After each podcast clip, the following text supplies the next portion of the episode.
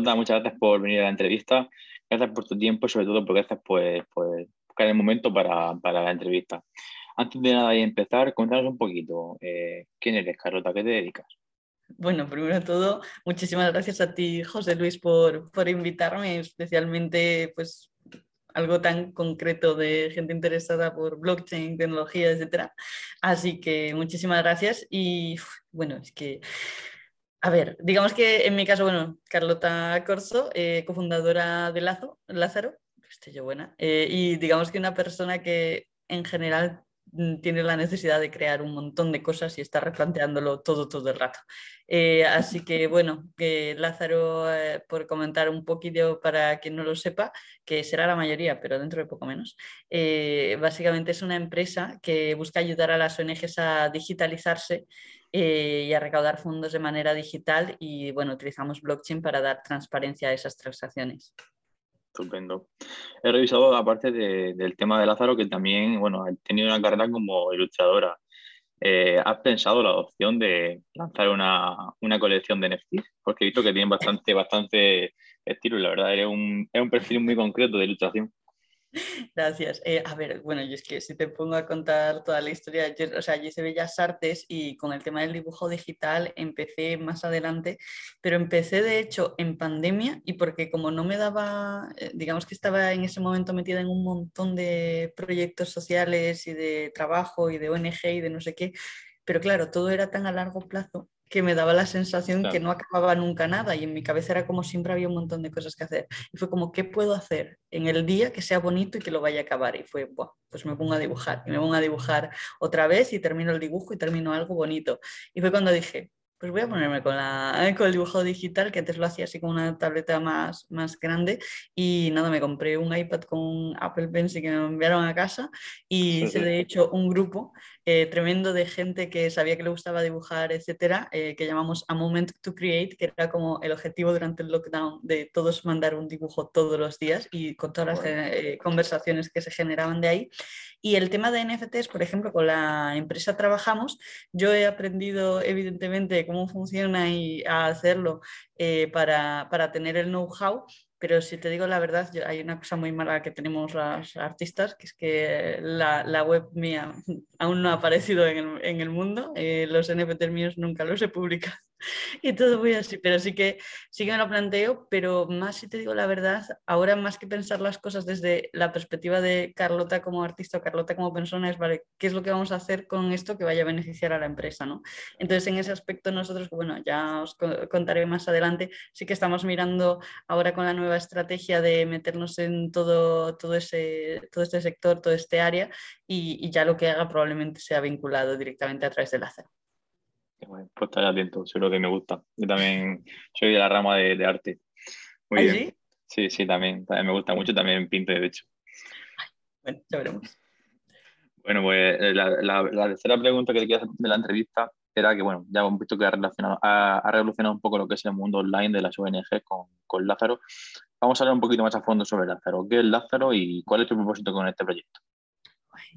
Eh, os cuento por un lado lo que somos ahora y cuál era nuestro propósito hasta ahora y el siguiente nivel o la siguiente paranoia, diría gente que nos planteamos que, que, es mucho más ambiciosa.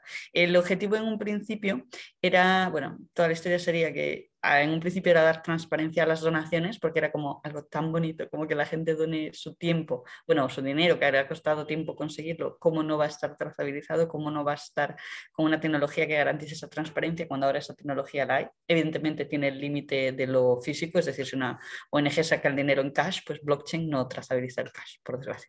Pero, pero bueno, que ese, ese salto digital sí que estaba cubierto. Eh, pero después nos dimos cuenta que las ONGs eh, no estaban digitalizadas digitalizadas, solo el 8% de las ONGs en España tenían estrategia de digitalización y era como, ¿cómo les vamos a hablar de blockchain a unas ONGs que no tienen ni página web, ni, ni, ni, siquiera usan el mail, ni nada de esto, ¿no? que la mayoría de verdad eran en papel. Entonces fue como, vale, ¿cuál es el core? ¿Cuál es su problema? ¿Por qué no se digitalizan cuando es algo como tan obvio? ¿no? Y ahí nos dimos cuenta que es que, claro, cuando hablamos de pequeñas organizaciones, pues la Asociación de Padres de Niños con Enfermedades Raras, que es gente que se junta por una problemática concreta que intentan solucionar, porque el gobierno no llega, porque faltan cosas y todo este tipo de temas, y, y que toda esta gente, primero, no tiene ni el tiempo ni muchas veces los recursos, ni para contratar ni nada. Entonces, ¿qué pasa? tú les hablas de digitalización y, es como un concepto muy abstracto, que es montarse una web, generar un correo electrónico, todo este tipo de temas. Y, segundo, que no saben cuándo va a eso darles beneficios. Es decir, si yo pone, vale, pues decido que me monto una web, pago no sé qué, cuánto, un gasto, 2.000 euros, por ejemplo. Eh, ¿Cuándo me va a dar eso dinero de los donantes? Pues ahí ya tenéis que hablarle de SEO, hablarle de marketing, etc. Entonces ahí entendíamos como que el gran pain de las ONGs era mm, ese dinero que iba a ir a la causa, va a ir a una cosa abstracta que no sabemos cuándo va a venir el dinero, pues para eso lo hacemos igual que siempre. Lo cual tiene todo el sentido del mundo, porque muchas han funcionado muy bien. Pero la cuestión era cómo podemos acercar o hacer valiosa esa digitalización. Entonces, en ese aspecto, nosotros lo que hicimos fue dividirlo en tres partes. Por un lado, generar una herramienta, es decir, nosotros lo que hemos hecho es un SaaS. Imaginémonos una especie de Wix o WordPress para que se genere una página web, pero más fácil. Es decir, ni plugins ni plugins. Tú le das a los botones y te genera el botón de donar, el botón de hacer socios, eh, la parte de crowdfunding, la tienda online, todo este tipo de cosas que las ONGs pueden necesitar. Eh, pero no solo eso, porque como hablábamos antes, el que una, una, ONG tenga una página web con botón de donar no quiere decir que sepa de SEO, ni de cómo llevar tráfico a su web, ni nada por el estilo, ni tiene que saber. Entonces, ahí es cuando llega el acompañamiento, la parte más humana, ¿no? De decir, nosotros dentro de nuestros planes incluimos consultorías una a una, en la que nos sentamos con las ONGs para ayudarlas a conseguir sus objetivos de recaudación. Y por último, la parte de blockchain para dar transparencia a toda la trazabilidad de las donaciones. Eso es lo que hacemos ahora. A futuro, nuestro objetivo y, y frase súper chula y tal y cual, replantear el paradigma de las donaciones a través del arte y la tecnología, que si conseguimos unir arte, tecnología e impacto social, yo ya me corono en la vida y ya me puedo ir a la playa a descansar, básicamente. Estupendo, estupendo. Porque entonces al final, o sea, no es un, no es un módulo que se instala en, en tu servidor, sino que más bien es como una aplicación en la propia web de Lázaro en la que la gente se puede registrar y crear el portal y todo. ¿no? Claro, digamos que dentro de la... Sí, pero tú luego tienes tu web aparte, es decir, tú utilizas nuestra tecnología. La pasarela, ¿no? Un SaaS eh, en el cual ellos tienen pues su creador, o bueno, lo llamamos creador, administrador, eh, que es desde donde se generan ellos su página web, que es lo que ven los donantes, digamos, ¿no? esa es la idea, pero lo administran desde nuestra, desde nuestra tecnología. Vale, vale, perfecto, muy bien. Estupendo. Pues la, cuarta pregunta, eh, Carlota, la cuatro, es eh, cómo la tecnología blockchain ayuda a seguir con seguridad y trazabilidad las donaciones de las personas que usan Lázaro. Es decir, cómo, cómo asegura esa tecnología esas transacciones que hace la gente que dona dinero a través de la herramienta. Pues si te digo la verdad, eh, bueno, como que comentábamos antes, la tecnología blockchain, y yo se lo digo a todo el mundo, tiene la limitación más grande, es la de la parte física. Es decir, si la ONG de repente saca el dinero en, en efectivo, eso ya no se puede seguir. Pero nosotros lo que buscamos en este proceso fue hacerlo lo más sencillo posible, eh, sobre todo sabiendo que el público que teníamos no estaba digitalizado. Entonces, eh, ahora mismo en el nivel en el que estamos, las o sea, cuando el donante, o sea, tú haces todo el proceso como si fuera una donación normal. O sea, o metes tu tarjeta o a través de PayPal o lo que sea. Luego, ¿qué pasa? Cuando haces eh, la donación, te llega el hash, que es como una URL así muy larga, con muchos códigos y tal, con un link, que es lo que te lleva a la trazabilidad.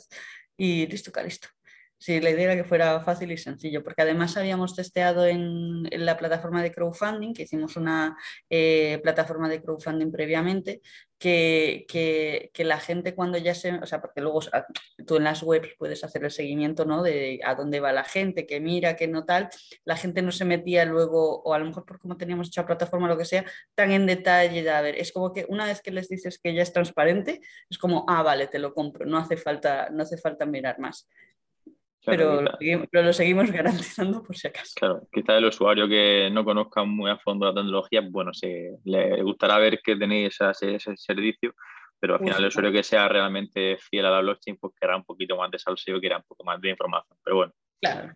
Con el tiempo supongo que también iré renovando todo ese tema. No, sí, la tecnología era evolucionando, también no solo la nuestra, sino blockchain en general, es que es como algo que, ay, hace tantas cosas y tal, pero no lleva tanto tiempo, o sea, lleva más tiempo que la mayoría de gente cree, pero no lleva tanto tiempo en realidad, si aún hay un montón de cosas por descubrir y muchos evolutivos que hacer sobre el estado del arte de, de la misma. Y también todo lo emocionante que tiene, ¿no? Sí, yo lo comento a menudo con la gente que, que, que me sigue, sigue el contenido, que mucha gente dice, es que ya llegamos tarde a este mundo, y no tiene nada que ver. Yo pienso que estamos todavía en pañales y hay que dar todavía mucho por, por avanzar y por crear y por, sobre todo por innovar en esta tecnología. Muy bien. Pues la quinta pregunta es, eh, bueno, ¿cuál es tu próximo... ¿Cuál es tu, cuál es tu próximo, próximo paso como emprendedora en mundo? Ya hemos comentado un poquito el tema de NFT, el tema de mejorar Lázaro, pero ¿qué, qué ambición tienes como emprendedora en tu, en tu futuro? A ver, yo si te digo la verdad, es que emprender, que lo digo muy a menudo, nunca fue mi objetivo. en el, porque en mi familia ya, en mi familia son todos autónomos y he visto lo mal que se pasa. Eh, de hecho, en, el sector turismo, o sea, imagínate, 24/7 y todas las vacaciones a trabajar a tope, porque era lo que cubría O sea, mi madre tiene un hotel pequeñito, mi padre una empresa de buceo, o sea, todo ese tema. Y era como, o sea, la, la única que se está saliendo de todo el tema del emprendimiento es mi hermana que, que es funcionaria y todos pues, hacen lo mejor, sinceramente, ponen esto que va mucho. Pero bueno, eh, sin embargo, y es algo que yo, bueno, para mí ha sido una manera muy bonita de emprender, o sea, date cuenta, eh, yo en mi caso he montado tres ONGs previamente, ha sido todo voluntario, eh, sí que es cierto que había una más grande que era a nivel nacional, hemos hecho proyectos grandes, hemos conseguido fondos europeos y cosas así, que ha sido una manera como de emprender que recomiendo a todo el mundo porque si tienes como una idea bonita y ganas y tal, tú tira para adelante y ahí es una manera de quitarte un montón de problemas que tienes el emprendimiento de verdad, sobre todo con la burocracia, sueldos, tal y que cual, que directamente vas tú con tu idea bonita y, a convencer a la gente. Eh, ¿Qué pasa? Eh, en ese proceso aprender ciertas cosas y Lázaro en concreto fue una cosa que nació como proyecto de, decir, ay, es que algo tan así como las donaciones, ¿no? que al principio habíamos hecho un crowdfunding, pero esto sin ser nada, en plan, solo pues lo dejamos ahí para la gente y ya está, y de hecho ahora creo que sigue abierto y la gente si quiere lo puede usar. Eh, y de hecho no cobrábamos nada, ni, dejábamos, ni nos llevábamos nada, era solo por, por, por por mirar, por ofrecer, por, por, por, por, la idea de que habíamos visto, ¿no? Y luego sí que es cierto que luego cuando las ONGs nos empezarán a pedir, oye, es que si esto tuviera para vender tickets a eventos, es que si esto tuviera que nosotros vamos a implementar funcionalidades era como, pues esto lo que nos queréis es una página web con todas estas funcionalidades para, para vosotros. Ah, sí, pues no sé qué. bueno, pues nada. Y al final como que fue los propios clientes y el propio problema, entre comillas, los que te fueron demandando la solución.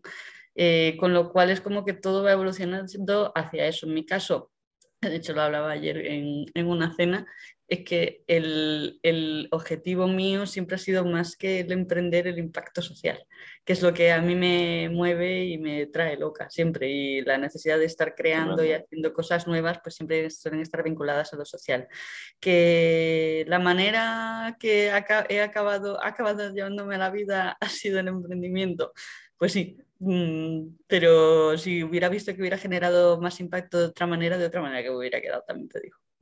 Bueno, pues también es bonito y humilde de tu parte, la verdad, reconocerlo.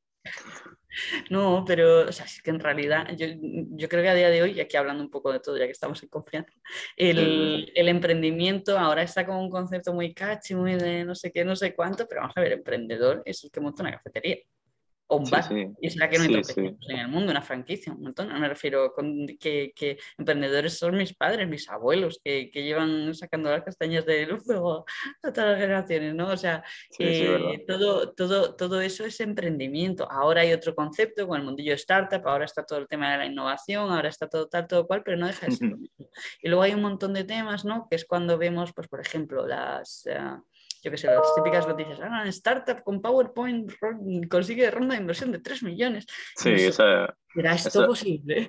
¿Será esto posible? No puede ser. Sí, no, al final el cliché, el cliché del emprendedor famoso que, que lanza y triunfa, consigue rondas, se millonario y, y vende Claro, pero eso no es la realidad. O sea, que habrá alguno, no te digo que no, pero probablemente los que invierten sean los padres. O sea, y, habrá, habrá, otros que no, habrá otros que no, de verdad no quiero quitar valor a toda la gente que ha conseguido algo así, me parece increíble y maravilloso. pero la realidad de lo genérico no, no, es esa. No es esa. Entonces ahí cada uno tiene que mirarse dentro a ver cuál es su mejor manera de emprender. Sí, la primera ronda de financiación siempre entra la familia, los amigos, la gente cercana. y aunque tú luego eso no, lo publiques ni sea público, pero es así, es así de sencillo. La gente no te conoce sin, sin empezar a funcionar. Y normalmente, a no ser que emprendas con dinero, mm, si quieres escalar equipo y negocio, tienes que al final tener inversión, pero en un sitio. Me, me, ha gustado mucho lo que has comentado de, de, de cómo se ha creado Lázaro y es que al final eh, se, ha se, ha creado a base de, lanzar el producto y, como has comentado, que el mercado debía las sugerencias para mejorarlo. Efectivamente. Había, que, tener mucho cuidado, ¿eh? porque las ONGs piden mucho y lo piden al coste cero siempre. que la verdad ha sido, ha sido un reto, porque claro, te vienen con cosas tan bonitas que es como, ¿cómo nos vamos a ayudar? Pero a la vez es como, a ver, que tiene que ser una empresa, no tiene que ser otra cosa. Entonces eh, hemos tenido que encontrar ese equilibrio pero, pero bueno, eh, lo hemos ido encontrando. Ahora ya estamos con el inicio de la, de la atracción, eh, metiendo más y más ONGs y a la vez lanzando otro modelo para replantear paradigmas con arte, pues porque ya que estamos y la empresa es nuestra, pues aprovechemos, ¿no? Claro, porque vosotros al final financiáis el, vuestro proyecto con, con, mensualidad a la ONG, más luego vuestros servicios auxiliares de marketing han comentado y, y por así decirlo, mentorización del proceso para hacerlo más profesional, ¿no? Entiendo. Todo eso entra dentro de la mensualidad de la ONG. Eh, o sea, nosotros en ese aspecto lo que buscamos es que la digitalización sea sostenible. Entonces, mm, creo que la tarifa básica eran 30 euros al mes, iba incluido, que eso te incluía creo que dos sesiones de consultoría. Una sesión de consultoría ya es más cara que eso, pero queremos ayudar a las ONGs. Entonces, sí, sí, de verdad. Claro, entonces en ese aspecto nosotros lo que tratamos es reducir las tarifas al máximo posible para que luego lo que viene a ser nuestro ingreso depende más de que nosotros consigamos acompañar a las ONGs, porque sí que es cierto que nos quedamos un porcentaje de comisión por transacción, pero que ese porcentaje ya incluye dentro de la pasera de pagos, o sea que nuestro porcentaje aún es, aún es menor, pero que sí que consideramos como más lícito que decir, oye, nosotros necesitamos un mínimo para sostener esto, Mm. que te imprimimos dos consultorías y te ayudamos a que te salga gratis mediante ayudarte a conseguir donativos, que es como nosotros eh, monetizamos, ¿no? Estupendo, estupendo. Muy bien. Pues era conocer un poquito más en sí cómo se monetizaba, porque al final, como hablábamos, o sea, para poder vivir hay que cobrar algo. Entonces, aunque, aunque nos gusta también colaborar con la ONG y también tener esa voluntad, pero también es un negocio, un gasto de servidor, un gasto de personal y tú misma tendrás que vivir de algo también. Entonces, estupendo. Pues la, siguiente pregunta, la, la seis, eh, sería más, bien pregunta relacionada con tu consejo como, como emprendedora que ya has sido, ¿vale? Es, eh, ¿Cuál sería tu consejo para aquellos jóvenes que, que quieran empezar ahora y lanzar un proyecto eh, similar al tuyo? ¿Cuál sería tu consejo basado en tu experiencia? Bueno, hay una cosa que yo creo que va relacionada con lo que hablábamos antes, que era eh, eh, todo el tema este de no dejarse deslumbrar por lo que aparece en la televisión, en las revistas, en las redes sociales de lo que es el emprendimiento. ¿no? Yo creo que lo primero es que hay que hacer un ejercicio de introspección, de decir, vale, ¿qué situación tengo? ¿Cuántas horas le puedo dedicar? ¿Cuáles son mis objetivos? Eh, ¿qué, qué, dinero tengo? ¿Qué no tal? O sea, me refiero, ver verdaderamente cuáles son tus condiciones y adaptar lo que quieres hacer a esas condiciones, porque de hecho, bueno, si nos basamos, o sea, si tu objetivo es, por ejemplo, generar una startup eh, en cualquiera de los sectores, pues metodología Lean Startup mm, falla rápido y barato. O sea, no tienes que gastar un montón de, dinero para validar X hipótesis, ¿no? Que es, que lo ideal es primero, digamos, validar que ese problema lo hay, que la solución que vas a dar tiene sentido y ya después ya gastas dinero, pero intenta evitarlo al principio. Eh, y, y nada, lo que te comentaba, hacer ese ejercicio de decir verdaderamente cuál es mi situación y cómo voy a poder dedicarle yo a, este proyecto, básicamente. Estupendo, estupendo. Sí, vosotros, o sea, por así decirlo, también lo hicisteis, ¿no? O sea, si, hubierais puesto de primera aceptar la implementación, todo el código, todos los cambios que hayan pedido de, una, de principio, sin, lanzar el producto. Lo hicimos un poco. Claro. No, necesito al final Al, final el primer lanzamiento es la beta, que funciona bien, si no funciona, pues bueno, después de gastar más dinero en publicidad para ver si sigue funcionando, pero si al final antes que no tiene salida, es cuestión de no seguir cantando de la cabeza con tu ideología en tu mente y decir, pues lo sigo intentando y al final de tiempo y dinero, y el tiempo es lo más importante sobre todo. Estupendo. Pues la, la siguiente pregunta, eh, bueno, es una pregunta un poco, un poco especial, ya que es la primera chica que viene al canal de la entrevista, te la, te la voy a hacer porque, bueno, es un poco cliché, pero sí es verdad que, que, al menos yo lo he visto en mi, en mi entorno.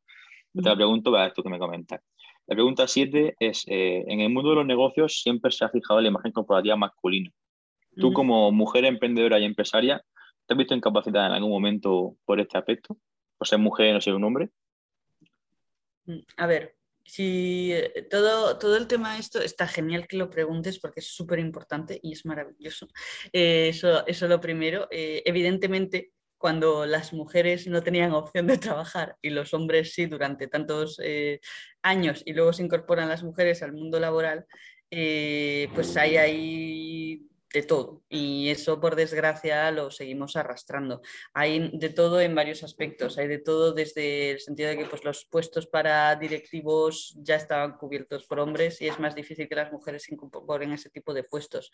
Eh, hay diferencias en que los trabajos peor remunerados normalmente están más vinculados al colectivo eh, de, las mujeres ¿no? que, que de los hombres en general.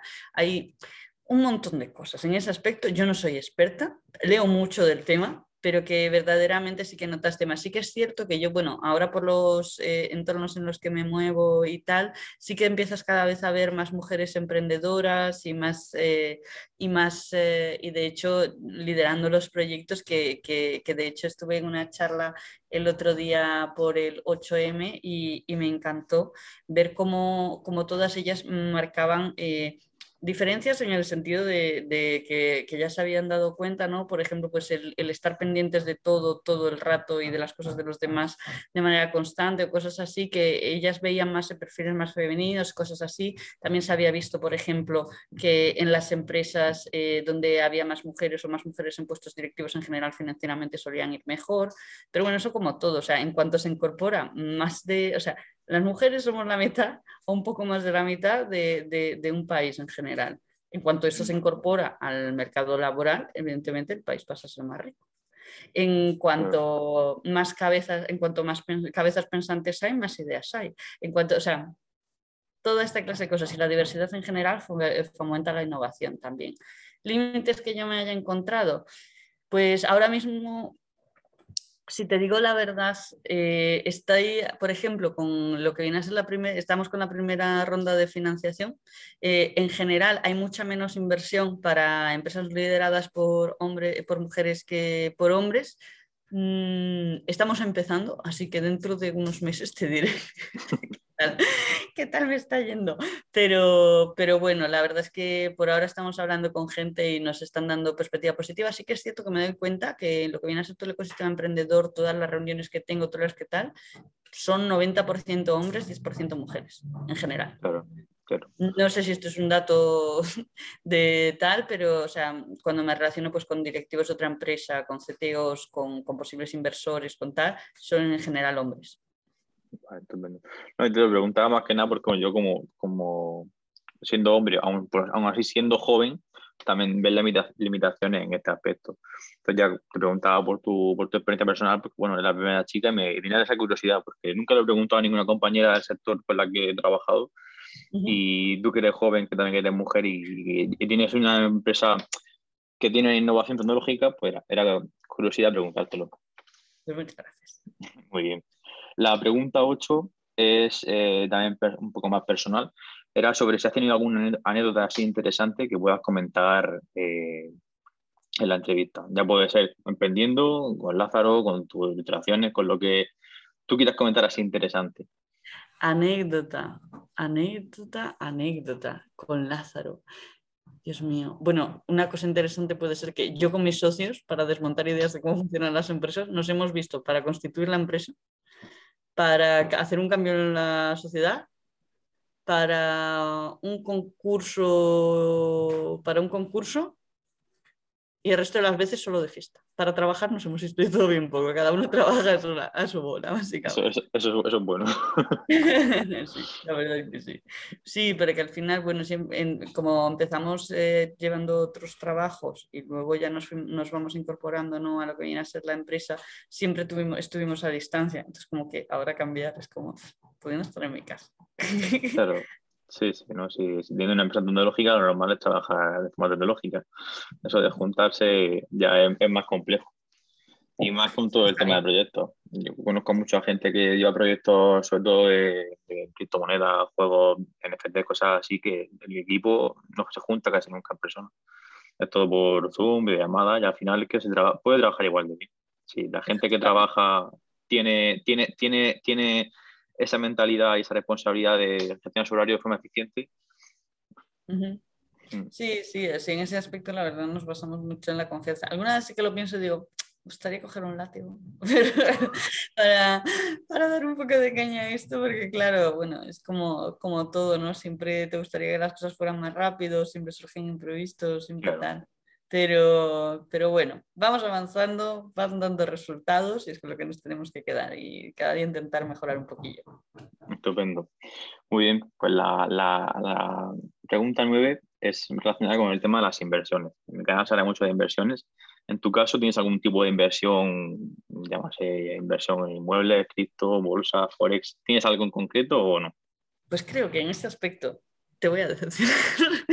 Porque si te digo, si te digo la verdad, el, y aquí, bueno, en general, yo como persona soy lo más honesto que hay. Así que tal, cual, tal, cual, vivo las cosas, tal cual las hago. Y eh, he tenido la suerte, de acuerdo, que desde pequeña, el, digamos que he empezado a hacer cosas que me han encantado porque me encantaban, de manera voluntaria al principio, ¿no? Con las ONGs, por ejemplo, y que después me han acabado pagando por ello y que después de pagar por ello he acabado yo montando una empresa por ello. Entonces, como que económicamente eh, el, el, objetivo de abarcar más, generar más beneficio, más no sé qué, más no sé cuánto, no ha sido verdaderamente un objetivo mío, más que el hacer lo que me encantaba y, y, como que el dinero llegaba a raíz de eso, lo cual considero una suerte impresionante. Más que ahora, como es empresa y como, y como tenemos que tener esos objetivos ambiciosos y esos objetivos ambiciosos pasan por métricas y por tal, que sí que tenemos que tener en cuenta todo, todo eso, pero que en el core para mí es importante también que la parte social sea como el centro de todo y, que todo funcione en tanto eso, porque si no, para eso ya me estaba yo bien de consulta, no me refiero, no, no, no me metía yo en tanto embolado, digamos, ¿no? Eh, y así. Y sí que es cierto que me lo he empezado a, a plantear más. Eh, ahora últimamente, ¿qué pasa?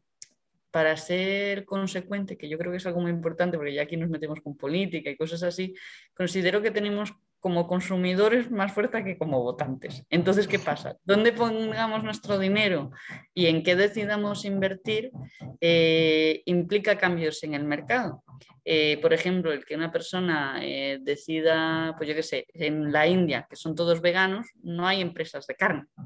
Claro lo que te quiero decir. Entonces, y, eso implica X cambios en el medio ambiente, o que bueno, que no se van por otro lado, pero es lo mismo. Entonces, en, ese, en ese aspecto, lo que estoy planteándome yo es el decir, vale, de ponerme yo ahora a invertir en X cosas, cuáles son las cosas con las que yo me sentiría que, que, que oye, aparte de darme un beneficio, están contribuyendo o van en consonancia con las ideas y valores que yo tengo porque si no, estoy intentando montar una empresa para ayudar al mundo y por otro lado estoy contribuyendo a lo contrario, ¿no, hombre?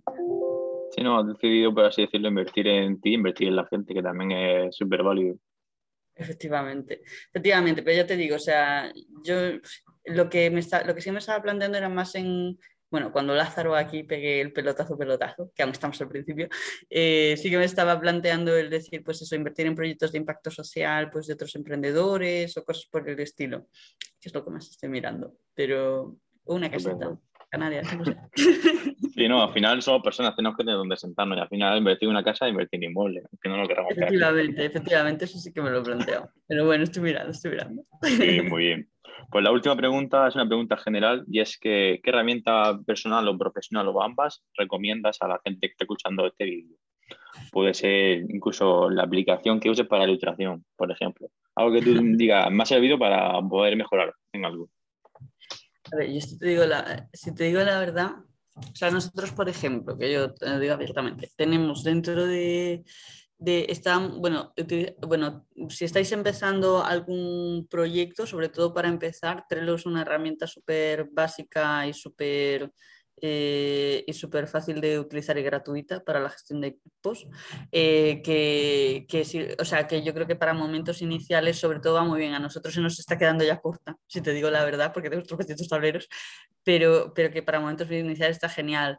Eh, Canva, por ejemplo, a la hora de hacer diseños, vamos, yo todas las presentaciones a inversores, a no sé qué, a no sé cuánto, mm, me he vuelto máster de, de, de, Canva y todas las infografías y tal, todo es ahí. Eh, que, luego tenemos aparte gente de diseño que hace otras cosas, pero que cuando tienes que hacer algo rápido, ¿qué tal? También gratuita, no sé qué, no sé cuánto. Bueno, LinkedIn evidentemente a mí me ha dado cosas maravillosas, me ha dado dos trabajos que, que, me dieron un montón de gente que, que, en general he conocido que no conocería si no, este maravilloso entrevista que estamos haciendo aquí y, cosas por el estilo, pero yo diría que para empezar, es que solo eso, es que, claro, tú date cuenta, aquí igual el público está mucho más digitalizado, evidentemente están metidos en todos estos temas, pero yo con la gente que hablo es que, es que gestionan las cosas que no usan ni Excel para que te hagas una idea. Aportan, es que el otro día estuve teniendo una entrevista con una chica que estaba en una asociación de gatos y, y, yo le comentaba, es que el otro día hablaba con una ONG que envían para recibir las donaciones de socios, se gastan dinero en una carta en enviarla para que les devuelvan el dinero, en la carta. Y yo en plan, esto existe, esto, esto es la realidad. Y, y, la, y, la, de los gatos me decía, ah, pues yo tengo una ONG de gatos y ¿sabes qué pasó el otro día? Que teníamos toda la lista de donantes apuntadas en una hoja y se nos me un gato encima y perdimos la lista. Y yo, Claro, es que yo el público con el que me relaciono es ese, que mm, parece, bueno, y para quien nos escuchen, estaréis todos muy digitalizados, pero estamos todos en una burbuja. La realidad es otra, sí, sí, ¿verdad? o sea, el, el, el, yo me acuerdo, pues, bueno, yo soy de Coruña y cuando iba, eh, y cuando iba allí, o sea, creo que estamos en un momento súper interesante, por ejemplo, a nivel de emprendimiento también, porque esto no solo se ve en las ONGs, o sea, ahora mismo estamos conviviendo gente que somos nativos eh, digitales, que no concebimos la vida sin el smartphone, sin el correo electrónico, porque si no, no sabemos, o sea, no sabemos, mm, es necesario ya como para todo, con gente que lleva en, empresas que igual llevan 50 años, que generan millones al año y que el director no sabe enviar un mail. Y funciona.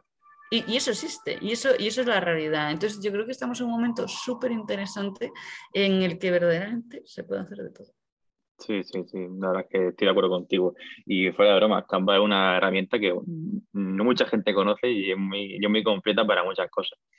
La verdad es que sí. Aún todavía nadie lo haya dicho, ¿eh? o sea que te la por buena por eso. y eso, hablando, hablando del tema de la digitalización, yo tengo, por ejemplo, varios proveedores que nos mandan las facturas todavía por, por carta ordinaria. Y es en plan, vamos, gasto de papel, gasto medioambiental, pérdida de tiempo, no sé, al final.